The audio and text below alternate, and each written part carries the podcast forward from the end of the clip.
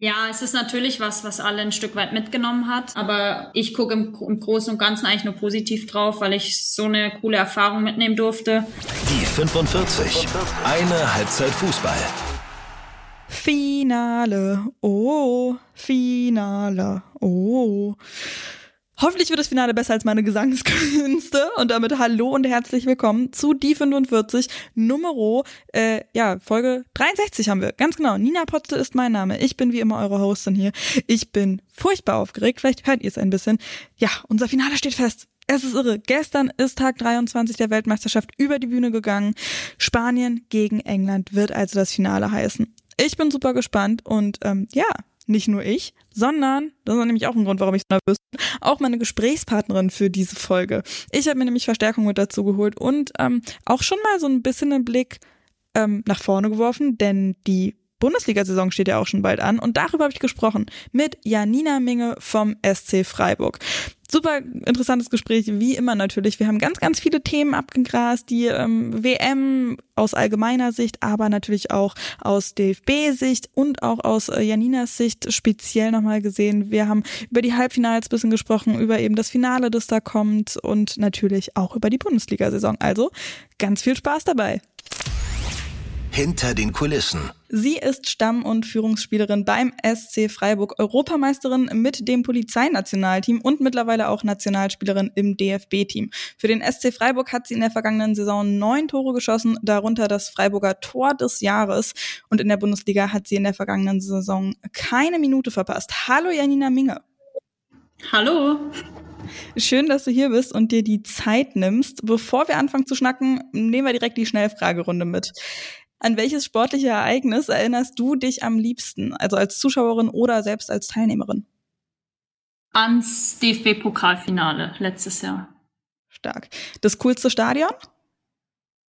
Stadion. Dein fußballerisches Vorbild, von äh, wem warst du oder bist du auch immer noch großer Fan? Also früher war ich ein riesen Lukas Podolski-Fan, muss ich sagen. Jetzt mittlerweile kann ich gar nicht, ehrlich gesagt, eine Person nennen. Es gibt viele gute Fußballer und Fußballerinnen mittlerweile. Eine Frage ein bisschen abseits vom Fußball von einer Hörerin, La Touristin hat die Frage gestellt, was ist deine Lieblingseissorte? Pistazie. Und wie würdest du dich selbst auf dem Platz beschreiben? Oh, so Fragen liebt man als Spielerin natürlich sehr. Ähm, Sorry. Ähm, ja, schwierig zu sagen. Ich würde sagen, dass ich eine relativ komplette Spielerin bin. Ähm, ja, ich habe ein gutes Kopfballspiel, ich habe eine gute Spielübersicht, eine gute Technik. Ähm, ja. Gut. Dann kommen wir zu den richtigen Fragen, sage ich mal, weg von der Schnellfragerunde. Erstmal, ähm, wie geht's dir nach der Reise nach Australien, dem Verpassen des 23er Kaders und eben dem frühen Aus vom DFB-Team? Ja, es ist natürlich was, was alle ein Stück weit mitgenommen hat, ähm, glaube ich. Egal, ob man jetzt dabei war oder nicht. Ähm, für mich war es ja so ein Zwischending, aber ich denke, ja, dass man schon eine gewisse Zeit braucht, ähm, ja, das ganze Erlebnis so, so zu verarbeiten. Aber ja, ich gucke im, im Großen und Ganzen eigentlich nur positiv drauf, weil ich so eine coole Erfahrung mitnehmen durfte. Und ähm, ja, aber ich freue mich jetzt auch wieder ähm, hier in Freiburg zu sein. Ich war jetzt schon viel unterwegs in letzter Zeit aber ich verfolge es natürlich auch weiterhin, die Weltmeisterschaft. Ja, cool. Ähm, du sagtest gerade, du warst viel unterwegs. Ich habe ähm, bei Instagram gesehen, du warst Bungee-Jumping. habe ich nicht gemacht. Also ja, ah, war ich jetzt auch. Habe ich nicht gemacht. Ich habe mich dann äh, doch nicht getraut, als ich vor Ort war, aber ich habe es mir angeguckt zumindest. Boah, ja, ich habe das gesehen auch gedacht, so, boah, krass. Aber mir wird vermutlich Ja, war schon krass. Dann, als man dort war, ähm, ja, also ich war tatsächlich noch ein bisschen unschlüssig als ich dann da war, dachte ich mir, oh, okay, also ist jetzt nicht so ein großer Traum von mir, mal Bungee-Jumping gemacht zu haben. Deswegen dachte ich, nee, ich lasse es lieber. Du hast gerade die perfekte Überleitung zu meiner nächsten Frage gegeben. Dein großer Traum. Du hast ja vor der WM gesagt, dass es eben dein Traum ist, dabei zu sein. Als 24. Spielerin bist du ja mitgereist, nach einem ziemlichen Hin und Her, dass das ja auch gewesen ist. Für den Fall eben, dass sich noch jemand verletzt hätte, das ist nun nicht passiert und du bist dann eben wieder zurückgeflogen. Setzt du trotzdem einen Haken an diesen Traum? Du hast ja gerade auch gesagt, so bei dir war es so ein Zwischending. Ähm Oh, schwierig zu sagen. Also klar, ich konnte die ganze Erfahrung miterleben. Ich meine, ich durfte nach Australien reisen, wo man jetzt auch nicht alltäglich hinkommt. Deswegen war es auf jeden Fall ein mega cooles Erlebnis, so dabei gewesen zu sein. Aber ich würde sagen, so eine Weltmeisterschaft zu spielen, ist schon noch mal was anderes und ähm, dann auch wirklich alles miterleben zu dürfen. Ähm, deswegen würde ich das weiterhin als, als großen Traum auf jeden Fall für mich bezeichnen. Hm. Dann ja die wohl meistgestellte Frage von den HörerInnen, ähm, die sie bei Instagram eingereicht haben, war wirklich, also so viele Leute haben genau diese Frage gestellt, wie das denn für dich gewesen ist, so erst nominiert zu werden, eben als 24. 24. Spielerin mitzufliegen und dann eben doch wieder heimfliegen zu müssen, nur um dem Team dann beim frühen Gruppenaus ähm, zuzusehen. Wie bist du da mit der Enttäuschung umgegangen? Also ich muss ehrlich sagen, ich würde es gar nicht als große Enttäuschung für mhm. mich persönlich jetzt ähm, sagen. Es war im Vorfeld alles komplett so kommuniziert. Ähm, ich meine, ich war ja anfangs sogar auf Abruf bei den Vorbereitungslehrgängen, also wäre eigentlich für die ähm, Vorbereitung schon gar nicht dabei gewesen. Und deswegen war es für mich einfach alles nur ähm, ein sehr positives Erlebnis, würde ich, würde ich behaupten. Also ich meine, von mhm. Anfang an ähm, war ich nicht mal bei den Vorbereitungslehrgängen dabei, dann durfte ich zum ersten Lehrgang, dann hieß es eigentlich, dass ich dann eben nur zum ersten Lehrgang dabei bin, dann kam es aber wieder, dass ich zum zweiten Lehrgang auch weiterhin dabei sein darf. Und dann kam es noch dazu, dass ich mit nach Australien reisen darf. Also für mich war das eher alles nur ein positives Erlebnis und eine positive Überraschung auch. Deswegen, ähm, ja, es war im Vorfeld so kommuniziert, wenn sich keiner verletzen wird, dann ähm, werde ich eben nach dem ersten Gruppenspiel wieder nach Hause reisen. Natürlich wünscht man sich dann auch nicht, dass sich eine Spielerin verletzt. Das wäre natürlich, also es wäre absoluter Worst Case dann. Ähm, von dem her war ja alles dann so, lief dann alles so ab, ähm, wie es im Vorfeld besprochen war. Und von dem her Natürlich war es schade dann ähm, nach dem ersten Spiel, auch nach dem erfolgreichen ersten Spiel, nach Hause reisen zu müssen. Aber ja, dadurch, dass es im Vorfeld so abgesprochen war, war ich einfach nur froh, dass ich ja die Zeit miterleben durfte, auch die ganze Vorbereitung so miterleben durfte. Und deswegen würde ich gar nicht sagen, dass ich so wirklich groß enttäuscht war. Hm, das ist dann auf jeden Fall, also auch leichter mit dann umzugehen. Ne? Ähm, ja, voll. Ja. Ähm, ich, also wir sprechen nachher auf jeden Fall, habe ich ein paar Fragen auch noch eben zu dieser Entwicklung, weil das ja wirklich enorm viel passiert bei dir zuletzt. Tatsächlich ja. aber habe hab ich vor der Weltmeisterschaft auch bei den Followies eine kleine Umfrage gemacht, was sie zum Kader sagen und da bist du wirklich auch die meistgenannte gewesen, ähm, die die HörerInnen eben gern dabei gehabt hätten im 23er Kader ja, ich muss jetzt aber zum, zum DFB-Team eben auch nochmal eine Frage stellen, ähm, wo mir das so ein bisschen schwierig gefallen ist, auch das einzuordnen, als ich davon gelesen habe. Also nach dem Aus ist ja an einigen Stellen die Rede von Rissen im Team gewesen. Wie hast du das wahrgenommen und ähm, wie nimmst du so eine Berichte überhaupt wahr? Ähm, ja, es ist, also was danach passiert ist, ich meine, ich war bis zum ersten Spiel dabei und mhm. ähm, also ich habe da jetzt überhaupt nichts von Rissen ähm, im Team oder auch zwischen Team und Trainerteam ähm, wahrgenommen. Also als ich da war, war die, war die Stimmung super klar. Es gibt natürlich immer Kleinigkeiten, was, ähm, was man verbessern kann oder ähm, womit man eben nicht so ganz einig ist. Aber ich würde es jetzt überhaupt nicht so bezeichnen, dass ähm, die Stimmung nicht gut war oder ja, die Bedingungen nicht gepasst haben. Also das zu sagen wäre, also war nicht angebracht, meiner Meinung nach. Hm. Okay. Ähm, wie nimmst du das? Also du hast ja schon gesagt, dass du das Turnier trotzdem natürlich noch weiter verfolgst. Fragst du dich manchmal so, wie es wohl gelaufen wäre, wenn du da selbst dabei gewesen wäre? Das hat Johanna gefragt. Ähm, oha, schwierig. Also ich meine, ich als einzelne Spielerin ähm, kann jetzt auch nicht alles ändern, würde ich sagen. Also deswegen Nee, es ist einfach, man sieht einfach generell jetzt bei dieser Weltmeisterschaft, dass einfach so viele Teams im Leistungsniveau immer näher zusammenrücken und deswegen, ähm, ja, finde ich es auch, finde ich es auch cool ein Stück weit, dass alles spannender wird, dass mehr Überraschungen, sage ich mal, passieren. Ähm, klar, für uns jetzt extrem bitter und ähm, ja, wir haben uns natürlich was ganz anderes vorgestellt und auch ganz andere Ziele gehabt. Aber daran sieht man einfach, dass wir auch nicht die einzigen sind, die sich schwer getan haben oder die sich schwer tun, ähm, dass schon einige Mitfavoriten auch schon relativ früh ausgeschieden sind. Und ähm, ja, von dem her ist es eigentlich positiv zu sehen, so die Entwicklung im Frauenfußball, würde ich behaupten. Das auf jeden Fall. Und das öffnet eben natürlich auch die Türen dafür, dass beim DFB auch noch mehr passiert oder ja, in Europa oder bei diesen, in Anführungszeichen, sage ich mal, großen äh, Favoritennationen natürlich auch. Auf jeden Fall. Wie hast du die Spiele denn gesehen? Welchen Raum nimmt diese WM eben die Spiele bei euch im Training auch äh, ein? Ähm, also bei uns im Training war es dann tatsächlich auch so, dass das Training ein Stück weit angepasst wurde, zumindest für die Deutschlandspiele. Ähm, ja, wurde dann schon so ähm, extra so gelegt. Also bei uns passt es tatsächlich ganz gut in Zeitplan, aber Ähm, ja, unser Training wird schon ein Stück weit dann auch danach gerichtet. Ähm, ich meine, jeden von uns interessieren extrem die Deutschlandspiele, ist ja klar, hm. ähm, dass wir die alle sehen wollen, dass wir es alles mitverfolgen wollen. Ich meine, wir kennen einige Spielerinnen oder eigentlich alle Spielerinnen, die dort spielen und ähm, natürlich fiebern wir auch alle komplett mit. Und ich denke, das ist in ganz Deutschland so. Ich denke, ähm, ja, oder auch nicht nur in Deutschland. Ich finde, man sieht ja jetzt schon, ähm, wir waren dann jetzt zum Beispiel auch im, im, Trainingslager in Österreich hier mit Freiburg und auch dort, auch die Österreicher haben jedes Spiel ähm, so im Fernsehen übertragen. Und also bei mir persönlich ist tatsächlich immer so, wenn es irgendwie geht oder ähm, ja, richtig mein Zeitplan schon auch danach, dass ich, dass ich die Spiele gucken kann, weil ich mich auch extrem dafür interessiere natürlich. Ja, stark. Und wo du jetzt sagst, eben ähm, Österreich war da auch Interesse, äh, du warst ja natürlich auch ähm, hier in Australien. Äh, wie hast du da das Feeling wahrgenommen? Ja, extrem cool. Also wir hatten ja auch einen, einen, Tag Freizeit, wo wir in Sydney waren und da sind wir durch, durch Sydney geschlendert und man sieht einfach überall die Werbung und man sieht einfach, ähm, ja, was für einen extremen Stellenwert der Frauenfußball auch hat oder mittlerweile auch hat und auch in so Ländern wie Australien, wo, wo man jetzt so denkt, okay, es ist vielleicht ein bisschen abgeschottet, weil, weil da jetzt nicht so viele, ähm, ja, so viele Menschen hinkommen, außer natürlich die Einheimischen. Aber es ist einfach extrem cool zu sehen. Ähm, auch im Stadion dann die Stimmung. Ich meine, das Stadion war ausverkauft beim mhm. ersten Spiel.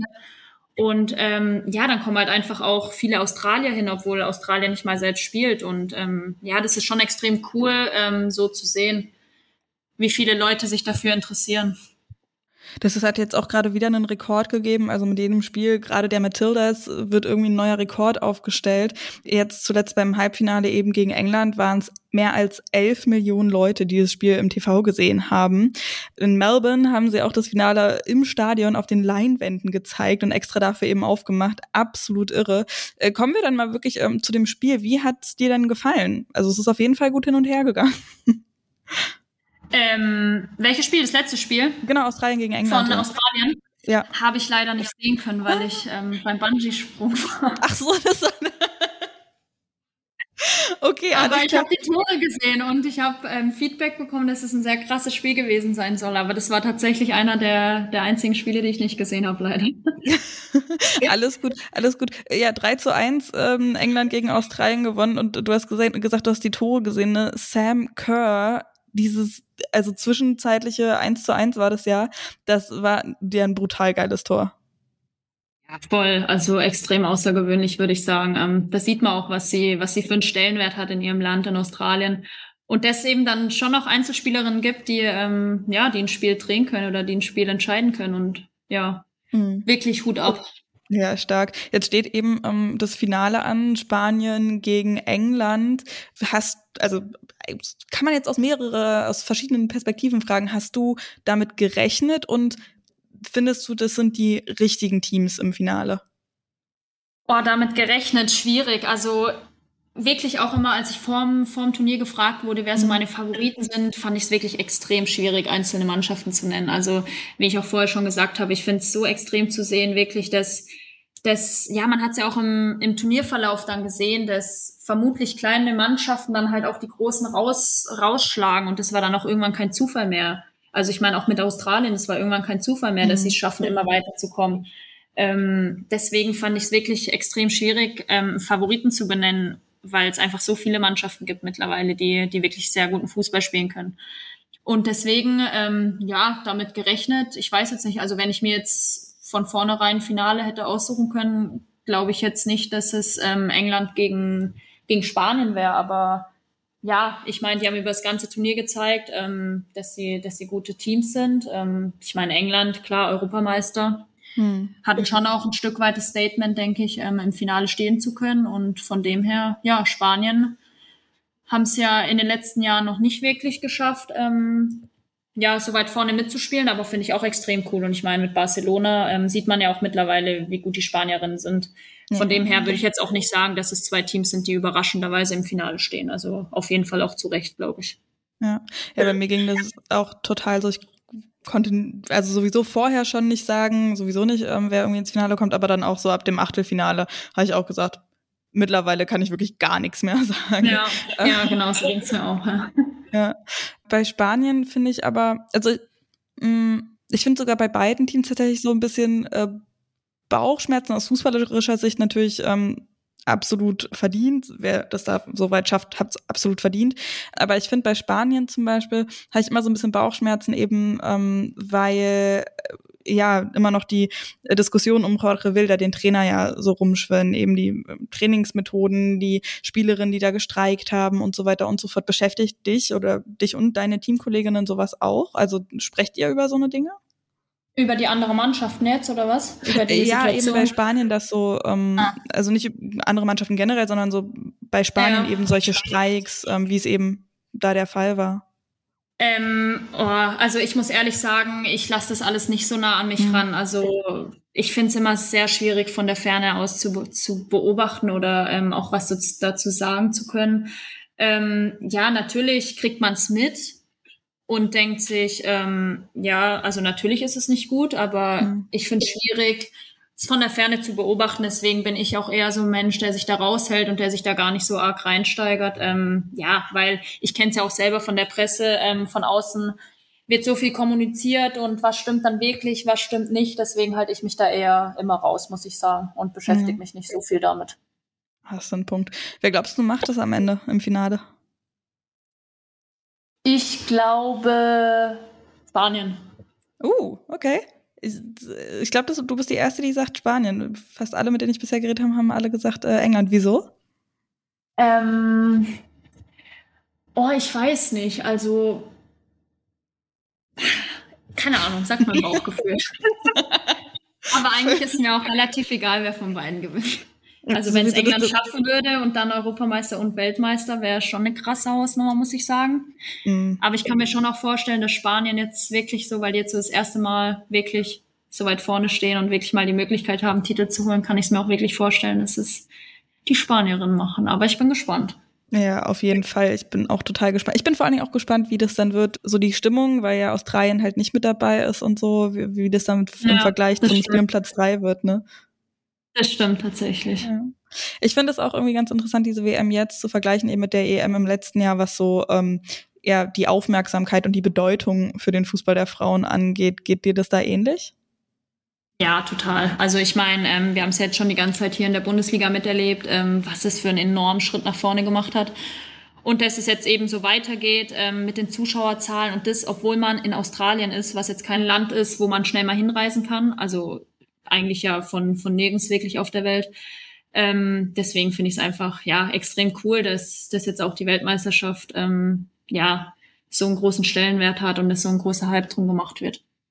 Auf jeden Fall. Und eben, dass äh, auch sich zeigt, dass es eben nicht nur die europäischen oder diese altbekannten Teams sind, wie du ja auch schon gesagt hast, die irgendwie für Furore, für Furore sorgen. Ui, das ist schwierig. Ja.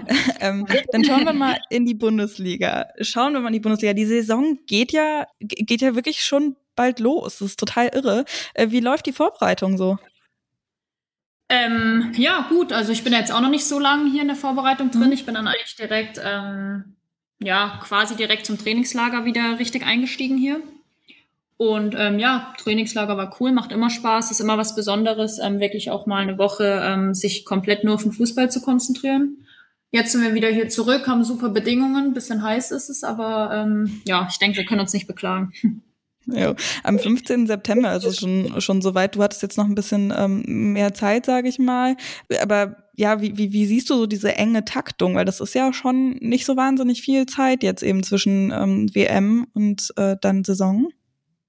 Ja, das stimmt tatsächlich. Also da gibt's einige, ähm, einige Mannschaften, die ähm, ja vermutlich mehr Probleme haben werden als wir. Wir mhm. haben ja jetzt schon ähm, eine gewisse Zeit, uns darauf vorzubereiten.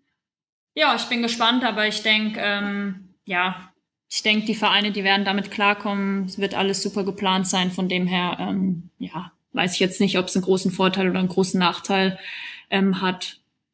Ja, schauen wir mal. Was wird? Ähm, ja, du bist schon acht Jahre beim SC Freiburg, gehst jetzt in deine neunte Saison. Du hast gerade eben, also nicht gerade eben, sondern eingangs schon gesagt, dass das Dreisamstadion das coolste Stadion ist. Und da seid ihr ja eben hingezogen. Das ist eine der Sachen, die sich in dieser Zeit verändert hat, die du schon beim äh, SC Freiburg bist. Was ähm, hat sich noch so getan aus deiner Sicht? Bei uns jetzt bezogen oder generell auf? Nee, bei, bei euch. Ähm, oh, Gerne auch generell. Ja, bei uns. Ja, bei uns sind einfach, ja, die Bedingungen sind wirklich top. Ich glaube, ähm, wir können uns überhaupt nicht beklagen mehr mittlerweile. Wir haben super Trainingsbedingungen, super Platz. Ähm, wir haben alles an einer Örtlichkeit. Wir haben eine Sauna, wir haben Eisbad, wo wir täglich nutzen können. Wir haben Physioräume, wir haben Kraftraum direkt ähm, am Trainingsplatz, ähm, bekommen mittags Essen, wenn wir zwei Einheiten haben. Also das ist schon echt wirklich, ja, sehr, sehr gut hier bei uns mittlerweile. Ja, stark. Kannst du irgendwie einen Zeitpunkt ausmachen, an dem das halt so, ähm, ja, so sehr Fahrt aufgenommen hat, sage ich mal? Ja, zu dem Zeitpunkt eigentlich, wo wir ins Dreisamstadion gezogen sind. Das ist jetzt, boah, wie lange ist es jetzt her? Eineinhalb Jahre vielleicht. Das hat auch äh, Hasrit Kahikci gesagt, als sie auch hier ähm, zu Gast war im Podcast, dass das eben so ein krass wichtiger Schritt gewesen ist. Trotzdem ist ja bei Freiburg immer noch so bisschen die Rede von ja einem Ausbildungsverein. Das hat auch ähm, Jule gefragt. Was hältst du von dieser Aussage, eben Freiburg nur ein Ausbildungsverein? Ähm, also ich würde nicht sagen nur ein Ausbildungsverein. Also ähm, klar, man hat hier wirklich die Chance, ähm, ja, wenn man aus der U17 rauskommt oder auch in der zweiten Mannschaft gute Leistung zu zeigen, ähm, relativ früh, sage ich mal, in die erste zu rutschen, was ich persönlich ähm, ja natürlich sehr, sehr gut finde. Mich hat es ja damals auch betroffen. Ich bin auch mit 16 mhm. Jahren, habe ich ähm, schon direkt zum Kader von der ersten Bundesliga gezählt. Und so Vereine brauchst du natürlich auch, die, die sowas mitmachen und ähm, die auch einfach junge Spielerinnen fördern. Aber ähm, ich würde uns auf keinen Fall kleinreden und sagen, wir sind nur ein Ausbildungsverein, weil ähm, ja, man sieht mittlerweile, ähm, dass wir auch wirklich in der Lage sind, ähm, vorne mitzuspielen. Und von dem her, ähm, ja, finde ich die Mischung eigentlich ganz gut, wie es ist. Ja, vorne mitspielen. Ihr seid im letzten Jahr halt bis ins äh, Finale des DFB-Pokals gekommen. Das war auch ein total irres Spiel. Ähm, da bin ich auch da gewesen. Also die ganze Atmosphäre im Stadion hat dann halt leider nicht geklappt für euch. Mm, aber die vergangene Saison ist ja ja für dich persönlich auch eine total irre gewesen. Also äh, zur Hälfte der Saison hast du die oder zur ähm, na, Winterpause hast du die äh, Torschützenliste auch mit angeführt, ähm, eben weil du so ein bisschen mit weiter in die Offensive gerückt bist. Da hat Theresa Merck, eure neue Trainerin, die ja die letzte Saison die erste mit euch gemacht hat, äh, dran Schuld gehabt, ne? Auf jeden Fall. Also ich meine, sie hat sich dafür entschieden, mich weiter vorne hinzustellen. Dann kommt man natürlich auch häufiger in die torgefährlichen Situationen. ja, hat ja ganz gut geklappt, würde ich sagen. Auf jeden Fall. Ich habe da auch eben ganz viel gelesen und gehört, eben wo du es gesagt hast, dass ja sie dich da nach vorne gestellt und dass es eben äh, offensichtlich gefruchtet hat, sagen wir so. Und ich habe auch gehört, dass das wohl gar nicht so ein großes Gespräch davor gegeben hat, weil du eben ne, von ähm, der Defensive weiter nach mhm. vorne gerutscht bist und das aber schon öfter mal gemacht hast und dann aber ein bisschen überrascht gewesen bist, als du wirklich da in der Bundesliga auch gespielt hast. Hat es dann danach noch mal irgendwie so ein, ich sag mal, klärendes Gespräch oder sowas gegeben? Ähm, oh, weiß ich ehrlich gesagt gar nicht mehr, aber es kam tatsächlich überraschend, weil die ersten zwei Spiele habe ich ähm, in der Innenverteidigung gespielt. Mhm. Und dann hatten wir, ähm, ja, beim Spiel gegen Essen hatten wir am Samstag dann noch Abschlusstraining und dort wird uns dann auch immer die Aufstellung bekannt gegeben. Und dann, ähm, ja, habe ich eben auf die Aufstellung geguckt und dachte schon, okay, krass, ich spiele nicht. War natürlich schon so ein bisschen traurig. Ja. Und bis ich dann mal ähm, gemerkt hat, okay, dass ich auf der 8 spiele, dachte ich schon so, okay. Also cool, mir macht's mega Spaß. Ich meine, ich habe früher schon oft auf der 8 gespielt. Da gab's immer Phasen, habe ich mal auf der 8 gespielt, mal auf der 6, mal auf der Innenverteidigung. Also ich wurde immer so ein, ein Stück weit hin und her geschoben. Von dem her war es jetzt nichts komplett Neues. Aber ähm, ja, dann war das ehrlich gesagt dann so im Abschlusstraining, dann kam Theresa nur zu mir her und so, ja, Janni, alles klar für dich? Ich so, ja, schauen wir mal, ich, ja, wird schon irgendwie, ne? Und dann hat's ja eigentlich ganz gut funktioniert und dann bin ich eigentlich auch kontinuierlich dort geblieben. Und ähm, ja, mir macht's mega Spaß, offensiv zu spielen. Ich habe mich sehr drüber gefreut. Und von dem her, ja, ist es dann ähm, für den Rest der Saison erstmal so geblieben. Und für Freiburg ja auf jeden Fall sehr, sehr gut. Und für dich persönlich und deine äh, ja, äh, Tor Liste, Torzählliste, Torzählerliste, keine Ahnung, auf jeden Fall auch sehr gut. ähm, was schätzt du dann an, an Theresa Merck am meisten? Ähm, ja, ich finde sie menschlich einfach top. Also man kann super mit ihr reden, man kann super ehrlich auch mit ihr reden. Ähm, sie versteht einen. Es ist schon eine wirklich, äh, ja, eine außergewöhnliche Eigenschaft, würde ich sagen. Ähm, ich bin mit ihr komplett auf einer Wellenlänge und man merkt natürlich auch Trainer, ähm, ja, so ähm, taktisch und, und spielerisch ähm, hat sie schon auch sehr viel Ahnung. Obwohl sie jetzt mhm. auch noch nicht so viel Erfahrung hat, ähm, merkt man einfach, dass sie, ja, das Zwischenmenschliche und auch das auf dem Platz, das passt einfach bei ihr. Ich finde sie auch so in ähm, Interviews, also ich meine, ich arbeite logischerweise nicht so eng mit ihr zusammen wie du, aber ich finde, sie kommt auf jeden Fall auch immer sehr, ähm, also ja, äh, beeindruckend irgendwie rüber, also auch sehr kompetent. Ja, du hast mal in einem anderen Interview auch gesagt, dass man merkt, dass sie Co-Trainerin bei Wolfsburg gewesen ist. Woran genau machst du das fest? Ähm, ja, man merkt einfach ihr Ehrgeiz. Sie achtet auf Kleinigkeiten, ähm, wo man jetzt vorher vielleicht, okay, man spielt einen Pass, aber dann halt, okay, auf welchen Fuß spielst du den Pass? Es waren halt immer so, so extrem kleine Details, die sie, die sie anspricht und auf die sie achtet. Und ja, das finde ich schon, ähm, ja, eine außergewöhnliche Eigenschaft auch, weil man sich vorher nicht wirklich so Gedanken drüber gemacht hat und sie achtet dann halt wirklich auf die Kleinigkeiten, die dann auch wirklich entscheidend sein können. Ja, stark. Dann kommen wir ein bisschen mehr auch zu dich und zu deiner, zu dir. Gottes Willen, zu dich, alles klar. Kommen wir zu dir. Wir haben ähm, es ja schon gesagt und ein bisschen drüber gesprochen. Eben, du bist seit acht Jahren beim ähm, SC Freiburg und ähm, was sich da im, im Verein getan hat, ähm, hast du ja auch schon so ein bisschen erzählt. Aber wie hast du dich auch persönlich in dieser Zeit verändert? Also die Position jetzt im letzten Jahr, aber so insgesamt? Ähm, ja, ich meine, ich bin als 16-jähriges Mädchen hierher gekommen, ähm, hatte noch zwei Jahre Schule vor mir, habe im Internat gelebt. Ähm, dann bin ich, als ich 18 wurde, bin ich dann ausgezogen, habe ein freiwilliges soziales Jahr erstmal gemacht am Olympiastützpunkt und dann habe ich meine Ausbildung bei der Polizei schon angefangen.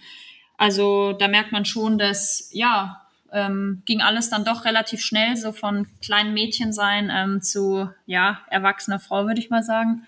Mhm. Man ist natürlich auf sich alleine gestellt. Ähm, ich habe es zum Glück nicht so weit nach Hause, ähm, sehe meine Familie auch ähm, verhältnismäßig oft, würde ich sagen. Sie kommen auch zu jedem Heimspiel zu mir.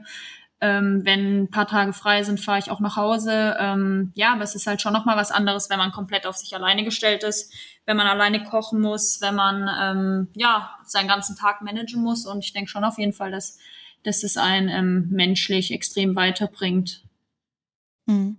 Und was sind so Sachen, an denen du fußballerisch noch arbeiten willst? Also so auf ja, man kann sich immer verbessern. Es gibt mhm. immer, ähm, jetzt mittlerweile sind es halt wirklich so Kleinigkeiten, kleine Details, auf die es auf die es ankommt. Ähm, ja, jetzt eine Sache finde ich schwierig zu sagen, aber es gibt so viele, so viele Baustellen, wo man wirklich einfach immer besser werden kann, dass man halt wirklich immer einen sauberen ersten Kontakt hat, dass man ähm, ja, den Kopfball immer dorthin setzt, wo man ihn dann wirklich auch haben will. Es sind einfach so Kleinigkeiten, auf die man, auf die man immer wieder aufbauen kann. Und da gibt es schon noch eine Menge zu tun, würde ich sagen auf die dann Theresa Merck immer ganz genau achtet und draufschaut. Genau. du bist in der Zeit eben auch Nationalspielerin geworden. Das fand ich auch eine ganz süße Story, ähm, wie du den Anruf der Nationaltrainerin erst ignoriert hast, wegen unbekannter Nummer, kennen wir, glaube ich, fast alle allzu gut.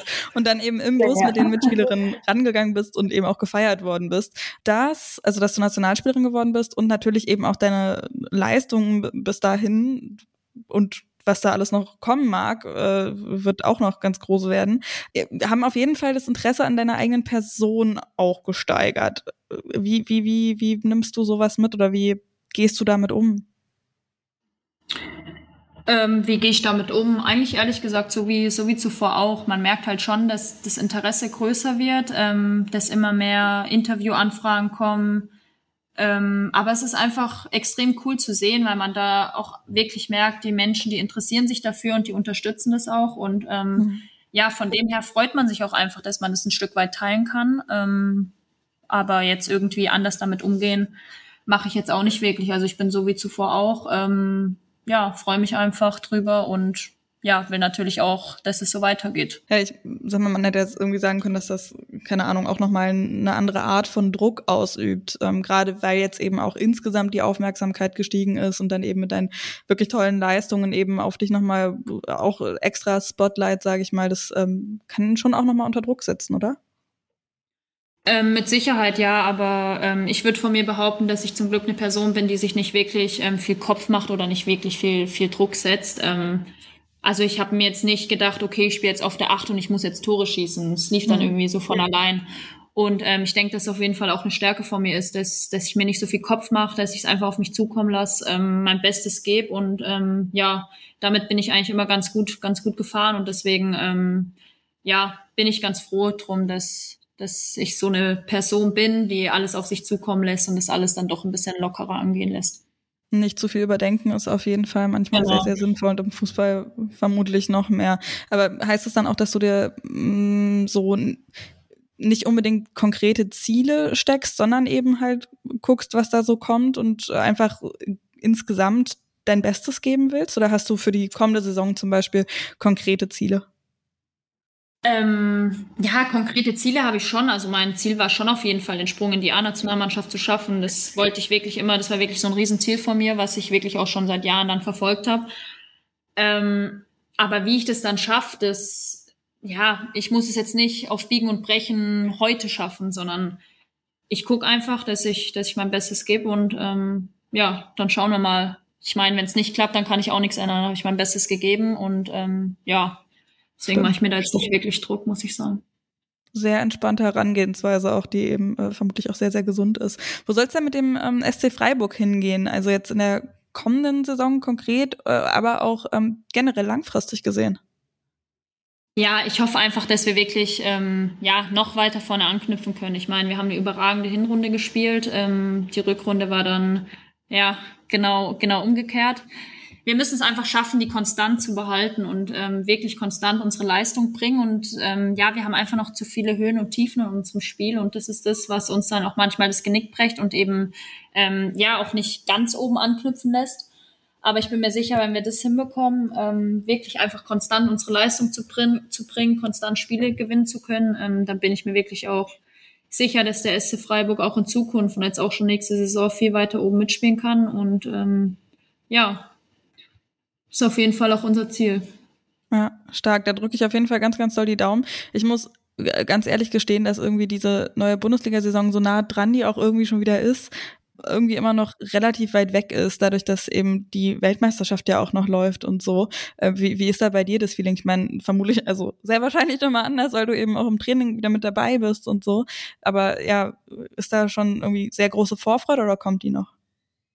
Also bei mir ist es tatsächlich auch noch so, dass es sich noch so weit weg anfühlt, aber eigentlich sind es ja auch nur noch vier Wochen, glaube ich, knapp jetzt. Ähm, ja, aber ich glaube, das geht dann auch schneller, als man denkt. Also für mich war jetzt die Vorbereitung eben auch nicht so extrem lang wie jetzt für die anderen. Ich glaube, dass, das, dass meine Mitspieler ähm, ja noch mehr ähm, sich nicht drauf freuen, aber ähm, ja, noch heißer eben drauf sind, dass es endlich wieder losgeht. Ähm, ich hatte jetzt einige Highlights in letzter Zeit, aber ich freue mich auch extrem, natürlich auch extrem aufs Eröffnungsspiel, dass wir das Eröffnungsspiel hier im Dreisamstadion gegen die Bayern bekommen haben. Ähm, ist natürlich was, was man kaum erwarten kann. Und ja, ich meine, Vorbereitung macht nie Spaß. Ähm, deswegen freuen wir uns einfach nur sehr drauf, dass es endlich losgeht. Ja, wenn es dann losgeht, ey, uff. Das passiert so viel so schnell hintereinander. Dann ist ja auch ähm, relativ kurz nach Beginn der Liga auch schon wieder ähm, Nations League, mhm. wo dann eben auch schon wieder mit dem DFB was ansteht. Ähm, ja, drücke ich natürlich auch die Daumen, dass du da auch wieder mit dabei bist. Anschließend, abschließend dann noch die Frage, ähm, die Lumia aufgetragen hat. Was meinst du, wer wird die Meisterschaft gewinnen in dieser Saison? Schwierig zu sagen. Ich lasse mich überraschen. ich finde es wirklich schwierig. Also kann ich, ja. ist auch sowas, wo ich mich im Vorfeld wirklich nie drauf festlegen kann. Also ja, ich denke, dass es Bayern und Wolfsburg natürlich wieder unter sich ausmachen werden. Mhm. Ähm, aber alles andere, würde ich behaupten, ist völlig offen. Und ähm, ja, ich hoffe natürlich, dass wir möglichst weit vorne landen werden. Ja, ich habe gerade überlegt, ob ich nochmal frage, äh, wo landet der SC Freiburg, aber ähm, kann ich auch voll verstehen, festlegen ist auch überhaupt nicht meine Stärke. Also von daher. Meine auch nicht. Und man sieht ja, es kommt immer so viel, so viel Unerwartetes, ähm, von dem her. Eben. Ja. Janina, dann ganz, ganz lieben Dank für deine Zeit. Ähm, ich wünsche dir noch einen ganz schönen Tag und vielen äh, Dank. Alles Gute. Dankeschön, gleichfalls. Ganz ehrlich, die Attitüde, die Janina hat, die hätte ich wirklich auch gerne. Dieses, ja, wird schon werden, nicht zu viel überdenken, einfach aus dem Bauch raus, äh, eben Entscheidungen treffen, auch auf dem Platz. Ich glaube, das kann nur helfen, sich eben nicht so viele Gedanken machen. Ganz, ganz stark auf jeden Fall. Und ja, ihre Leistungen sprechen ja dafür, dass es auf jeden Fall eine gute Sache ist. Wir haben jetzt ähm, ja tatsächlich gar nicht so wahnsinnig viel über die Halbfinalspiele gesprochen. Deswegen noch äh, ein, zwei Worte, würde ich mal sagen, zu Australien gegen England. Das war der Spieltag. Ich habe es ja schon ein bisschen angedeutet. Es ist auf jeden Fall ein äh, super Spiel gewesen. Also natürlich von der Kulisse her, meine Ohren haben wahnsinnig wehgetan. Es war äh, wirklich ganz fantastisch, wie die Fans alle ausgerastet sind, sobald wirklich die Methodist nur am Ball waren.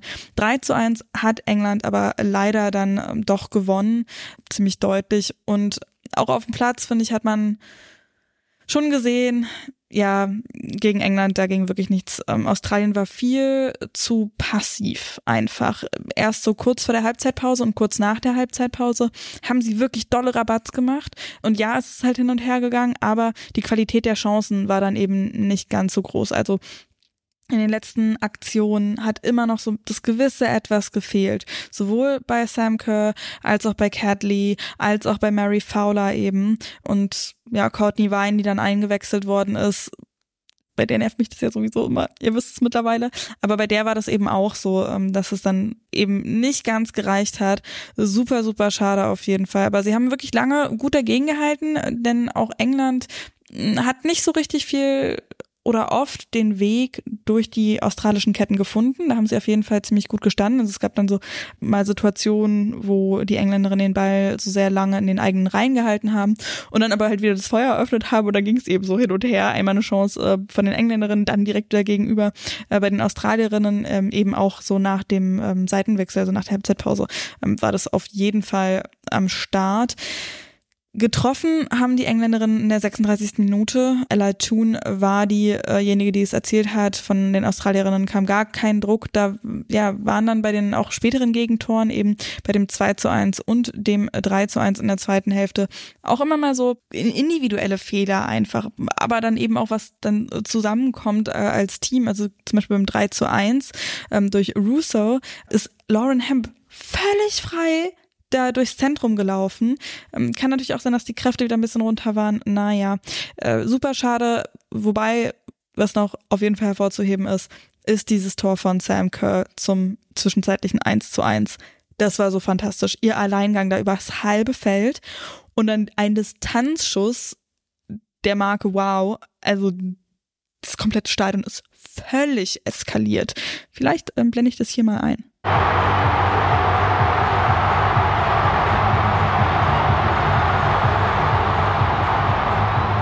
Also es war wirklich einfach fantastisch und die Stimmung trotzdem, also die Fans haben, ähm, haben das Team gefeiert wie nichts. Es war total toll und äh, ja, da musste ich auch so ein bisschen dran denken, äh, was bei, ich glaube, dem ersten Australien-Spiel, bei dem ich war, noch in der Gruppenphase, auch ein Fan gesagt hat, eine Frau, die ich da angesprochen habe äh, vor dem Stadion, die dann gesagt hat, ja, ey, und auch wenn wir nicht aus dieser Gruppenphase rauskommen, allein was die jetzt schon getan haben, die Metalders, für dieses Land und für den Fußball in diesem Land und einfach was für eine Begeisterung die entfacht haben, ist total toll und die sind stolz auf die Spielerinnen so oder so und das, ähm, glaube ich, sind sie jetzt eben, wo es so weit gegangen ist bis ins Halbfinale und Spiel um Platz drei haben wir auch noch eben auf jeden Fall noch mal mehr. Eine Sache noch zu den Engländerinnen, weswegen ich auch so ein bisschen ja, Bauchschmerzen habe, dass die im Finale stehen dieses Zeitspiel geht wirklich sowas von auf den Keks. Ich meine, wir kennen das ja auch schon vom EM-Finale.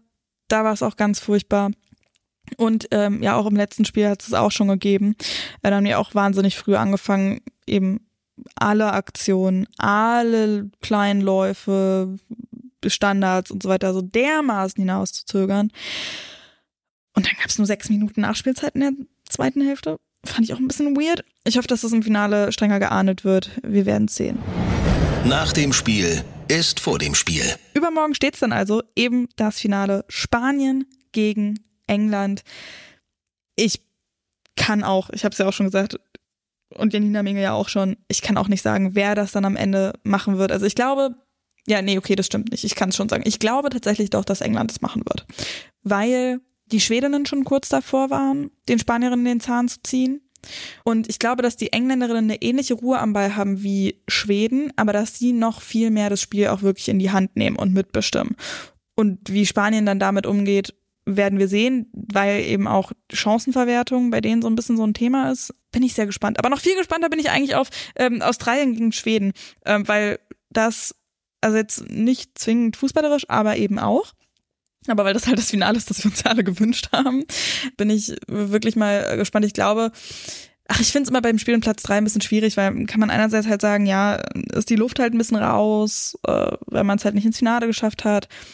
Aber kann natürlich auch sein, dass die Matilda sich nochmal wirklich vernünftig dann verabschieden wollen. Nicht, dass sie es nötig hätten, weil sie haben dieses ganze Turnier fantastisch gemacht, aber dass sie da nochmal so richtig einen raushauen wollen und die Schwedinnen eben mit ihrer ähm, zurückhaltenden Art zu spielen, also die Schwedinnen, die zurückhaltend spielen, dass sie da dann nochmal irgendwie einen dagegen setzen. Also ja, haben wir anstehen und da muss ich mich korrigieren. Übermorgen erstmal das Spiel in Platz drei und den Tag später, also am Sonntag, dann das Finale ich bin völlig durch, was die Tage angeht. Wird Zeit, dass ich wieder einen geregelteren Tagesablauf habe.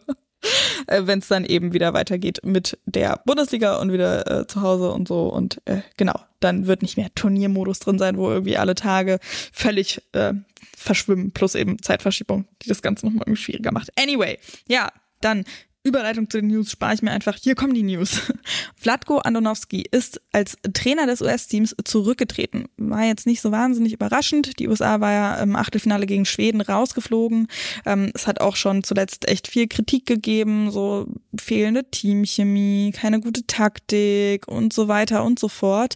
Seit Oktober 2019 ist Andonovski ähm, im Amt gewesen, also gut vier Jahre. Und damit ist jetzt Schluss. Geise wechselt zu Manchester United. Die Brasilianerin war ja erst letztes Jahr zu Barcelona gewechselt und ja, hatte einen großen Anteil daran, dass Barcelona die Champions League ge gewonnen hat. Sie soll jetzt bei Manchester United vermutlich Alessia Russo ersetzen, die eben zu Arsenal gewechselt ist. Geise ist 25, Stürmerin, ja, und hat mich zumindest auch bei der WM wirklich stark beeindruckt bei Brasilien. Die zweite DFB-Pokalrunde ist ausgelost. Holstein Kiel hat am Dienstag 2 zu 3 gegen Borussia Mönchengladbach verloren und damit also die zweite Runde des DFB-Pokals verpasst. Die ist aber parallel zum Spiel auch schon ausgelost worden. 16 Spiele haben wir da am Start, inklusive der Bundesligisten, die jetzt eben auch mit einsteigen. Die aktuellen Pokalsiegerinnen Wolfsburg spielen bei Turbine Potsdam richtig schwierige Aufgabe für Turbine. Bochum spielt gegen Essen, ein kleines Derby haben wir da also und auch ein heftiges Derby. St. Pauli empfängt nämlich den Hamburger SV. Alle weiteren Partien findet ihr unter dem Link in den Shownotes, die ich euch ranhaue und ausgetragen werden sie vom 9. bis zum 11. September. Ja, und gerade eben waren wir schon bei Turbine, da gibt's auch ein paar wie immer eigentlich bei Turbine traurige Nachrichten. Turbine Potsdam verliert nämlich den Hauptsponsor schon der Abstieg ist ja eben enorm bitter gewesen. Dann hat es eben noch Störfeuer noch und nöcher neben dem Platz gegeben. Und das geht jetzt eben auch weiter. Die AOK Nordost hat die Zusammenarbeit nach zehn Jahren beendet. Die waren Hauptsponsor gewesen und wollen sich jetzt aber anders ausrichten im Sponsoring. Vom Profisport zum Breitensport heißt es. Und wenn das so bleibt, also Turbine ohne Hauptsponsor, dann sind sie im Frühjahr laut Präsident Carsten Ritter-Lang zahlungsunfähig. Also ziemlich beschissen. Das kam auch ziemlich kurzfristig wohl, wie es von Seiten von Turbine heißt. Also diese Absage, diese Beendigung der Zusammenarbeit. Ich meine, am Sonntag geht's ja auch schon los mit der Saison. Also, boah, echt schwierig. Ich hau euch den Artikel vom RBB mal in die Show Notes. So viel also zu den Neuigkeiten. Da gibt's in der nächsten Folge nach dem Spiel und Platz drei wieder ein bisschen mehr. Aber in diesen längeren Folgen will ich ja auch immer so ein bisschen euer Feedback mit reinnehmen. Da hat's wieder ganz, ganz süßes Feedback von euch gegeben. Wir haben uns auch sehr toll über die Spiele ausgetauscht. Ich finde es ähm, ziemlich interessant, dass ihr ja größtenteils auch ähnlich denkt, so wie ich eben über ähm, dieses Spanien-Thema, dass man sich eben für die Spielerin natürlich total freut, aber auch so ein bisschen Bauchschmerzen hat, eben wegen der Geschichten ähm, im Verband, dass diese zu wilder halten, wo man eben nicht so richtig weiß, äh, wie da ja eben jetzt die Vorgänge so sind, da habe ich ja auch schon oft genug drüber gesprochen, aber finde halt irgendwo auch klar, Janina Menge hat auch recht, wir stecken halt auch nicht drin, aber trotzdem ja, wenn die Spielerinnen davon erzählen, eben, dass man die Türen nicht äh, schließen durfte, bevor der Trainer reingekommen ist und irgendwie das okay gegeben hat oder so in Trainingslagern. Schwierig. Äh, ja, auf jeden Fall, egal was da ist oder nicht gewesen ist, Aufklärung wäre schon irgendwie nice. Zur WM generell hat Wieb 7, nee, Wieb 76 unterstrich so rum gefragt, wie ich an die Karten für diese ganzen tollen Spiele seit Beginn der WM äh, komme. Äh, ja, das sind also keine richtigen Tickets. Ich habe mich halt akkreditiert. Also ja, mit dem Podcast hier und den anderen Dingen, die ich so für NDR und 90 Minutes mache, ähm, konnte ich mich da akkreditieren und kann mich dann eben für jedes Spiel, auf das ich Lust habe, anmelden. für so ein Media-Ticket und das kriege ich dann meistens so zwei Tage vor dem Spiel mit, ob äh, meine Akkreditierung bzw. meine Bewerbung um dieses Ticket durchgegangen ist und dann ähm, ja, muss ich da halt hin ins Medienzentrum und mir mein Ticket abholen. Ich habe leider nicht so ganz so gute Sitze aber ich will mich da überhaupt nicht beschweren, weil ja, das ist ziemlich krass, dass ich diese Spiele überhaupt alle mit ansehen kann. Also ich warte tatsächlich fürs Finale noch auf die ähm, Benachrichtigung, aber Bewerbung ist auf jeden Fall raus. Ja, und dann gibt's natürlich äh, noch ganz, ganz viel liebes Feedback. Paulchen hat auch geschrieben, dass sie den Podcast liebt und fünf Sterne gegeben hat. Da sage ich natürlich ganz, ganz tolle Dankeschön. Auch an alle anderen Personen, die da ähm, die Bewertung hinterlassen. Marke schreibt auch, sie freut sich auf jede Folge. Und PH hat geschrieben, Laberfolgen sind super. Da hatte ich mich ja letztens entschuldigt, äh, als ich so wirklich einfach frei raus was erzählt habe. Ich glaube, das war nach dem äh, Spiel England gegen Kolumbien, genau, wo ich einfach so drauf losgelabert habe und ähm, das freut mich sehr, wenn ihr das auch super findet. Und es gibt auch eine neue Review bei Apple Podcasts von Lydia. Ganz, ganz lieben Dank dafür, auch ähm, eben, ja, dass es so ausführlich ist und äh, so positiv, dass euch das allen so gefällt, was ich hier tue. Das ist wirklich, das freut mich ganz, ganz, ganz, ganz dolle äh, und zeigt eben, dass ähm, das nicht umsonst ist. Also ich freue mich sehr, äh, dass ich euch da so was Gutes tun kann, aber so, klingt jetzt gerade schon wieder so voll selbstbeweihräuchernd oder so. Ihr könnt auf jeden Fall, ähm, sollt ihr unbedingt, ja, Sachen hinterlassen, entweder eben bei Spotify oder bei Apple oder ähm, sehr gerne auch bei Instagram. Habe ich noch gar nicht gesagt, wo ihr mich da findet. Ne? die45-podcast ist die Adresse. Wenn euch irgendwas auffällt, ähm, ist ja auch schon oft genug vorgekommen, dass ich irgendeinen Quatsch labere, irgendwelche Elfmeter-Tore irgendwem zuschreibe, die das überhaupt nicht gewesen ist, dass ich Teams durcheinander schmeiße, Spielpaarungen. Also da auf jeden Fall ähm, immer Bescheid geben, auch wenn euch hier beim Podcast irgendwas nicht passt, wenn irgendwelche Rubriken komisch sind oder ja, irgendwas. Schreibt mir da sehr gerne und dann hören wir uns nach dem Spiel Platz 3 wieder, das heißt übermorgen am Samstag. Und bis dahin sage ich danke fürs Hören, fürs Teilen, eben fürs Bewerten und auch fürs Folgen. Grüße gehen raus. Macht's gut.